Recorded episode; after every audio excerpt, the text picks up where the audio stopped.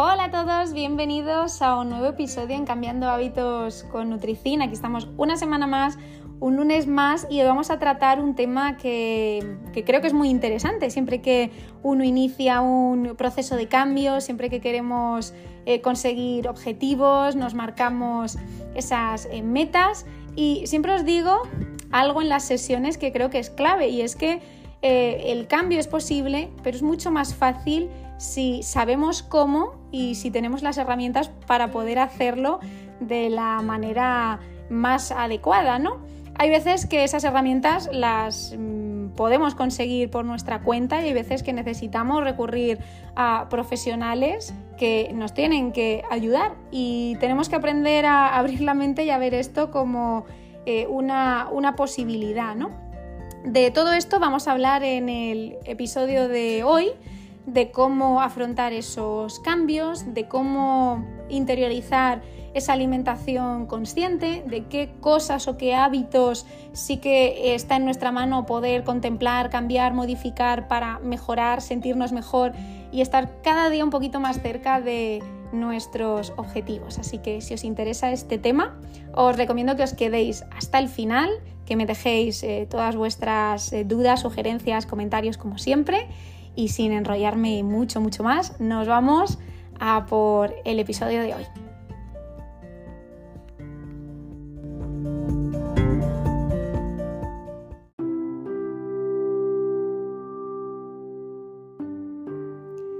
Bueno, creo que inicialmente deberíamos responder la siguiente cuestión y es, ¿pueden realmente cambiar las personas? Que es una de las dudas que en muchos casos Em, mis pacientes tienen en consulta y seguramente que muchos de los que me estáis escuchando también. ¿Realmente yo podría cambiar esto? Seguro que os lo habéis preguntado, ¿no?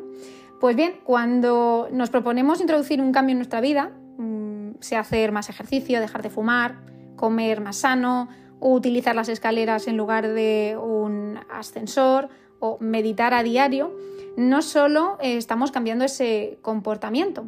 Para que el cambio perdure, nos tenemos que convertir en otra persona diferente, es decir, desaprender o dejar atrás nuestra identidad y aprender otras cosas y asumir una identidad eh, nueva. ¿no? Este yo creo que es el principal problema, ya que según distintas encuestas se ha visto que solo en torno a un 10% de las personas que se hacen propósitos de año nuevo consiguen cumplirlos, ya que de media la gente repite el mismo propósito año tras año sin conseguirlo. Y ahí estaría otra de las cuestiones, ¿por qué nos cuesta tanto cambiar? Y es que como todos los seres vivos, pues tendemos a ese equilibrio, ¿no? a esa homeostasis, a quedarnos como estamos, ¿no? a mm, fijar esa zona de confort como lo normal y a ser bastante resistentes a cambios que a priori sabemos que van a ser beneficiosos. Pero además, dentro del cerebro nuestras cosas también se complican. La teoría tradicional que explica los cambios es el condicionamiento operante, ¿no? ese castigo y recompensa.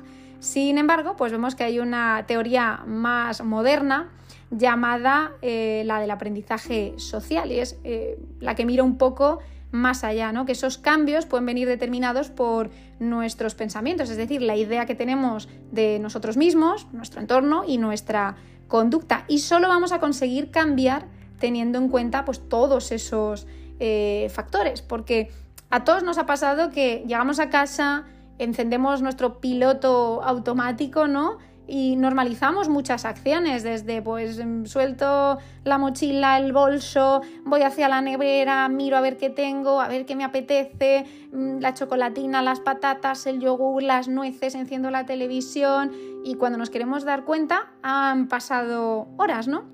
Y vemos que o la bolsa de em, nueces está vacía o em, nuestro chocolate que había en la nevera se ha volatilizado y que ya se nos ha hecho tarde, ¿no? Que hemos perdido parte de, ese día, ¿no? Esa sensación un poco de, vacío. Nos cuesta a veces cambiar porque muchos de estos comportamientos están automatizados y mientras los hacemos, el cerebro no tiene que trabajar.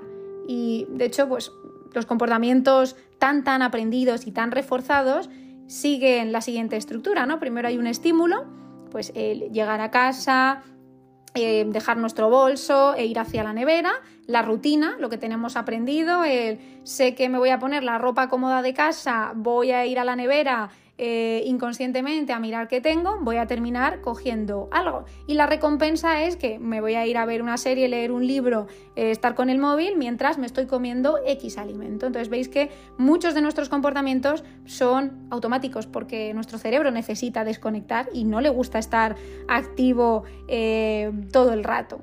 También, ¿qué ocurre con esto? Que cuando repetimos un comportamiento con su correspondiente recompensa, se refuerza y esto se convierte en algo súper, súper, súper automático que os sonará la mayoría, porque en sesiones veo mucho este patrón cíclico, ¿no? De es que no sé qué me pasa, que cuando llego del trabajo eh, siempre recurro a la nevera y termino consumiendo este tipo de, de opciones, ¿no?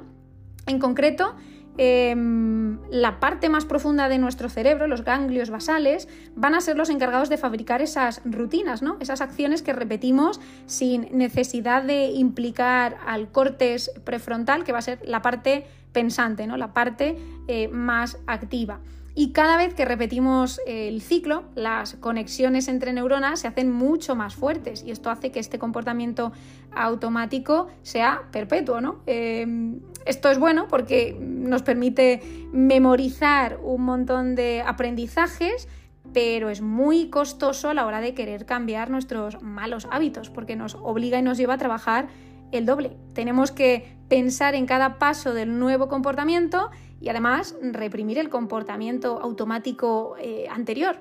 Y en nuestra cabeza los viejos hábitos pues nunca mueren, me atrevería a decir. La única forma real de cambiar un comportamiento automático es desarrollar nuevos comportamientos automáticos. Y para automatizar o interiorizar un comportamiento nuevo necesitamos cambiar esos tres componentes anteriores que veíamos, cambiar el estímulo, cambiar la rutina y cambiar la recompensa. Si realmente actuamos sobre estos tres focos, podremos realmente crear un nuevo em, hábito. Cambiar el estímulo, pues en vez de llegar a casa e irme hacia la nevera, pues me voy a em, poner ropa de deporte, por ejemplo, y salgo a darme un paseo o directamente em, aprovecho a hacer una actividad después de salir del trabajo porque sé que si llego a casa ya sé lo que va a pasar, ¿no? que es fácil que se inicie ese ciclo. También pues la rutina, ¿no? Eh, tener mm, una planificación, un orden donde vamos a ser más conscientes de lo que tenemos que hacer, ¿no? Para no llegar a ese punto de eh, pérdida de conciencia y cambiar la recompensa, ¿no? Ya que hay eh, recompensas evidentes, pues como permitirse un dulce eh, solo después de hacer deporte, pero también lo son las endorfinas que se producen tras una sesión de deporte, la euforia de haber superado una marca o la satisfacción de hacer deporte con amigos. Al final los beneficios a largo plazo son menos visibles y es aquí donde pues, medir los progresos y el refuerzo eh, por nuestra parte y por parte de los demás pues, va a ser la mayor fuente de recompensa. Llegados a este punto, quiero que comentemos también un efecto que es súper común y que muchos psicólogos llaman a este comportamiento eh, contrarregulación o efecto que demonios. Y es, por ejemplo, pues imaginaos, estamos siguiendo una pauta, siguiendo una planificación, pero como hemos comentado antes, inconscientemente, pues hemos comido un alimento X. Primero que suele ocurrir, que aparece la sensación de culpa por ese desliz, lo sentimos como un fracaso, pero hay algo en nosotros que, nos dice, ostras, ya te has saltado la dieta, ya qué más da, ya pues vete a por más comida a la nevera, ¿no? Esto os tiene que sonar, ¿no? Porque es un clásico Em, y, sobre todo qué ocurre cuando estamos intentando cambiar, ¿no? Es eh, un pequeño fallo que fijaos qué impacto tiene, que nos puede servir como excusa para perder el control totalmente. Eh, por supuesto, esto no tiene ningún sentido. Lo lógico sería corregirlo lo antes posible y no empeorar más eh, la situación. Es decir, si yo he tenido ese pequeño desliz, soy consciente, tengo herramientas para que eso no me lleve a eh, boicotearme más y recurrir de nuevo a la comida y mm, volver a, machacarme, a flagelarme con lo que eso supone a nivel anímico, ¿no? Esa sensación de vergüenza, de culpa, de fracaso, de decir, pues ya que lo has hecho, vete a por más, que esto vemos que también es mm, la tónica de muchos casos que, están en este tipo de, de, procesos. Es más, os diré, a las personas con sobrepeso les cuesta mucho más controlarse y sufren más esa contrarregulación. ¿Por qué? Porque vemos que cuando falla uno de los componentes, el estímulo, la rutina o la recompensa, el cerebro ante esa duda vuelve a lo que ya conoce, es decir, a los hábitos de siempre, a la zona de confort. Y esto también explica por qué el gimnasio pues está lleno el lunes y vacío el viernes, ¿no? La gente empieza la semana con ganas después del fin de semana de, guau, tengo que compensar, ¿no? Por Dios, eh, el deporte debería entenderse como una necesidad, como algo que es vital para nuestra salud, para nuestro correcto funcionamiento y no como la obligación o el medio de recompensa.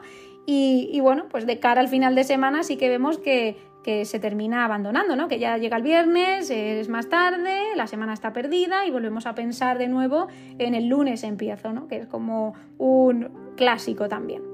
Entonces, se ha comprobado que la obesidad afecta a esa contrarregulación a la hora de comer. Entonces, estas personas van a ser más sensibles a esos alimentos eh, sabrosos.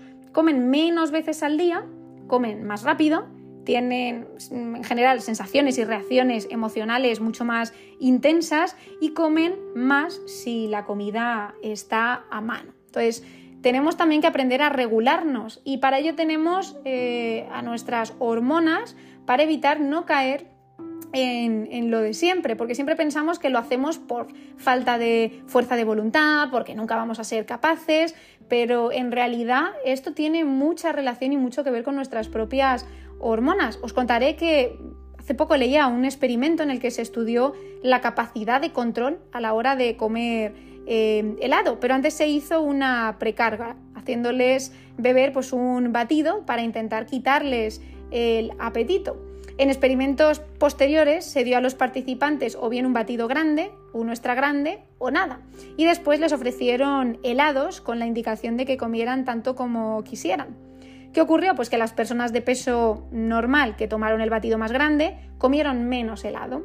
Sin embargo, las personas con sobrepeso que estaban a dieta funcionaban al revés. Después del batido grande comieron más helado que sin tomar el batido y la resistencia a la leptina y la insulina pues estaban saboteando de alguna manera esa capacidad de eh, control. Esta pérdida de control se da sobre todo en las personas más impulsivas y también influye el estrés. En otro experimento eh, con 60 mujeres quienes habían visto una película de terror comieron más cantidad. Esto quiere decir que después de los sustos tenían menos tolerancia al estrés y buscaron compensarlo con una recompensa en forma de, comida. Entonces, actuando sobre las hormonas de la saciedad, del apetito, del estrés, que como sabéis eh, pues son la leptina, la grelina, el cortisol, podemos superar la contrarregulación. Y bueno, pues creo que a estas alturas ya sabemos que todos aquellos patrones o pautas restrictivas solo nos van a llevar a empeorar la situación, pero que tenemos otras herramientas, tenemos otras armas, ejercicio de alta intensidad, por ejemplo, pues para controlar la insulina y evitar esos efectos de la hipoglucemia reactiva, el controlar el estrés, la exposición al frío, la eh, hiposa intermitente, hacen descender los niveles de cortisol, que también es importante, y también la densidad de nutrientes, aumentar la proteína, la fibra y los micronutrientes en nuestra pauta para poder controlar así mejor nuestro apetito, ya que una vez eh, tengamos las hormonas em, controladas, pues podemos empezar a trabajar con la parte consciente, ¿no? con esa parte más eh, cerebral. En muchos casos yo también os recomiendo recurrir a esa meditación consciente o mindfulness, ¿no? que, sobre todo en este enfoque hablaríamos del mindful eating, ¿no? de ese proceso de comer consciente que aunque a priori suena como muy espiritual, se trata simplemente de ser más conscientes con esos comportamientos automáticos, sobre todo con lo asociado a la comida. Y a veces basta con ir trabajando y aplicando pequeños pasos, como el comer más lento, sin tener distracciones, ordenador, teléfono, televisión, estar viendo una serie, prestar más atención también a esas señales de saciedad de nuestro cuerpo y dejar de comer antes de estar totalmente lleno, ¿no? No llegar a esa sensación de malestar para que eso nos indique que tenemos que parar. También identificar las cosas que nos hacen comer sin hambre. Si muchas veces comemos cuando estamos estresados, cuando estamos nerviosos, cuando estamos ante un momento de trabajo pues más mm, eh, estresante o intenso, o cuando nos rodeamos con ciertas personas. En muchos casos, yo los veo en consulta, que mm, el hecho de estar en contacto con gente le incita a comer determinados alimentos. También nos invitaría a trabajar, apreciar los colores, aromas, texturas, sabores, incluso sonidos de la comida.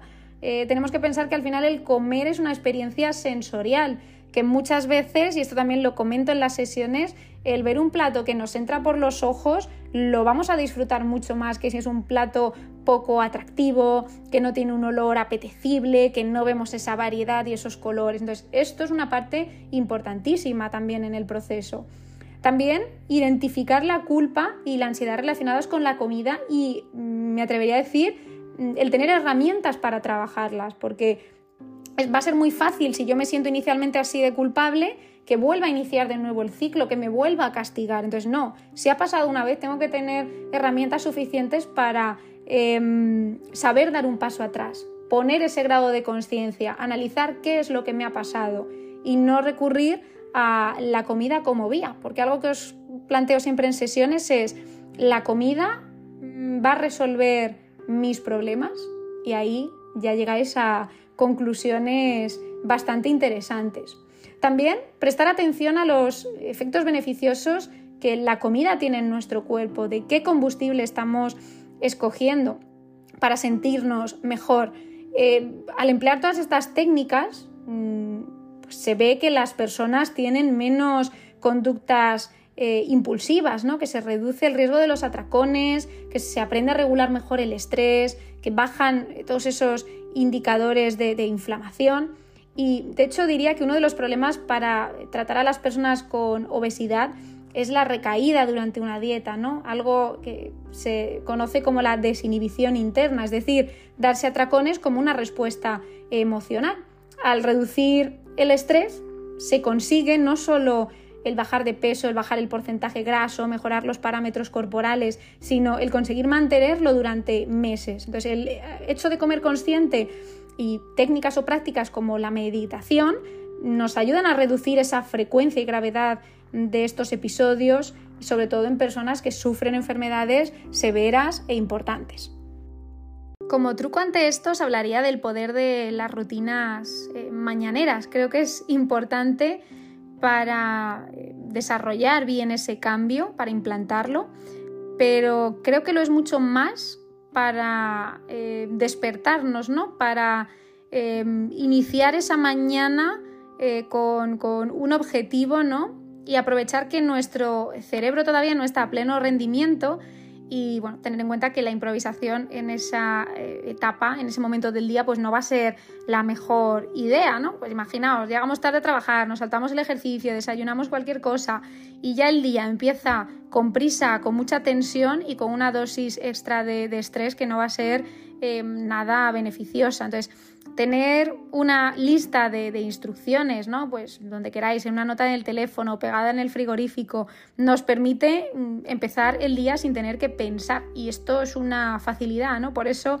tendemos a repetir y repetir acciones que vemos que nos funcionan y que nos hacen sentir bien. Por eso vamos em, afianzando y, consolidando esas acciones. Entonces, tenemos que entender que no hay una única receta válida para todo el mundo, ¿no? Que uno también tiene que trabajar esa parte de autoconocimiento, de ver qué es lo que le funciona y aprender a ver y mantener esas opciones que nos ayudan a que tengamos más energía, a reducir nuestro estrés inicialmente y que nos facilite esa concentración. Como recomendaciones yo os diría, mm, bueno, pues seguro muchas de las que habéis escuchado, ¿no? La exposición a la luz, ya que esto nos va a ayudar a sentirnos con más energía eh, por, la mañana y es la mejor forma para despertarnos. También el hidratarnos bien, ¿no? Tomar un poquito de, líquido por, por, la mañana eh, va a solucionar eh, un poco esa deshidratación y nos va a ayudar también a controlar el apetito inicial. Eh, hacer algo de ejercicio, ¿no? Al final eh, de la manera que, cada uno prefiera, con em, pilates, con yoga, con ejercicio de fuerza, salir a correr, el movernos ayuda también a ese proceso de activación. Y también las duchas de agua fría, que esta es la parte más dura, pero que cuando te acostumbras, pues las ventajas son, son muchas. Así que, bueno, pues eh, respirad hondo antes de iniciar esas duchas de, agua fría mañaneras, porque esto va a ayudar a aumentar vuestro ritmo cardíaco, os ayudará a que llegue más oxígeno a vuestros tejidos y a que empecéis el día pues mucho más alerta y con más energía. También os recomendaría mm, dejarnos momentos de pausas para nosotros mismos, ¿no? O ya, bueno, pues quien em, pueda instaurarlo como un buen hábito, eh, la meditación va a ser clave también, ¿no? Empezar el día con la sensación de la mente limpia, gestionando bien esos pensamientos iniciales que nos acompañan en esas primeras horas del día. Desayunar también eh, proteína, que aunque entendamos que el desayuno no es algo obligatorio, dependiendo de cada persona, hay gente que no lo necesita, pero si realmente lo, lo haces, pues evitar que esos desayunos sean extremadamente dulces, ¿no? Porque esa subida de azúcar eh, momentáneamente parece que nos da energía, pero estamos aumentando la insulina en un momento en el que tenemos alto el cortisol. Y esto quiere decir que todo lo que comamos pues, se va a almacenar y después pues, nos entrará más sueño, más hambre. Entonces, en lugar de ello, os propondría hacer un desayuno en el que podáis combinar una proteína de calidad junto con grasas saludables también la parte de, escribir, ¿no? Siempre os digo en las sesiones que no hace falta escribir una novela, que no hace falta desarrollar las propuestas que os voy planteando a un nivel extensísimo, pero eh, tirar de, esa escritura esquemática, ¿no? Tres cosas, tres matices que nos ayuden a mm, reordenar nuestro día, a resumir cómo nos sentimos, eh, a pautarnos propósitos que queremos ir consiguiendo en cada uno de nuestros días e incluso a recordarnos cosas positivas, cosas que hemos conseguido, hablarnos bien a nosotros mismos, que esto que parece una obviedad y una tontería, mm, aunque inicialmente no me creáis, funciona. Funciona y en la práctica diaria es un chute, es una dosis extra de motivación, mm, de control que nos ayuda a un montón de, niveles. Y también os diría que si tomáis café o té, que esperéis, que aunque estas bebidas tienen muchas virtudes, desde aumentar nuestro estado de alerta hasta propiedades antioxidantes, es verdad que justo después de levantarnos la cafeína se combina con el cortisol y nos estresa más. Entonces, lo ideal es dejar pasar al menos una hora entre el momento de salir de la cama y el primer café. A mí me encanta, según me levanto, si es posible, salir a hacer ejercicio Em, fuera porque aprovecho ya la parte de la luz, del líquido, la parte de haberme movido y sentirme activa y sobre todo sentir que no dependo de un café para que me dé esa dosis para poder funcionar, sino que el café viene después. Entonces, eh, como opción y como propuesta os lo dejo ahí porque creo que puede ser algo muy interesante que os ayude y que os beneficie. Y hasta aquí llegamos con el episodio de hoy en el que espero que tengáis claras esas eh, metas iniciales, que os planteéis objetivos pequeños, que vayáis consiguiendo poco a poco, que mantengamos eh, el foco activo, que aprendamos a trabajar esa alimentación consciente y sobre todo a aplicar técnicas que, lleguen para quedarse, que aunque nos hagan salir de la zona de confort, eh, ese cambio a largo plazo sea óptimo y nos ayude a estar cada día un poquito más cerca de nuestra mejor versión. Si tenéis cualquier tipo de duda, como siempre, podéis escribirme, dejarme mensajitos, propuestas de temas, como siempre. Ya sabéis que agradezco mucho que, estéis ahí, todo el cariño que me dais. Y por supuesto, quien se anime, quien quiera, le apetezca trabajar esto de manera personalizada conmigo, pues no tenéis más que escribirme ya tenéis también por ahí las vías para contactar eh, conmigo y estaré encantada de iniciar y, bueno, de estar eh, acompañándoos y ayudándoos en vuestro proceso porque me hace muy feliz todos los eh, casos, todos los resultados que conseguís, todo el avance, todo el aprendizaje, todo lo que es el, proceso, el cambio que experimentáis y bueno, como os digo, esto es un trabajo en equipo que las dos partes tienen que ponerse en marcha vosotros, yo y que me siento muy feliz y muy orgullosa de toda la confianza que, tenéis en mí. Gracias a todos los que lleváis conmigo tiempo y a los que estáis aterrizando por aquí por el podcast y en las consultas y que espero que tengáis una feliz semana y podáis poner en práctica todo lo comentado en este episodio. Gracias por estar ahí y hasta la próxima.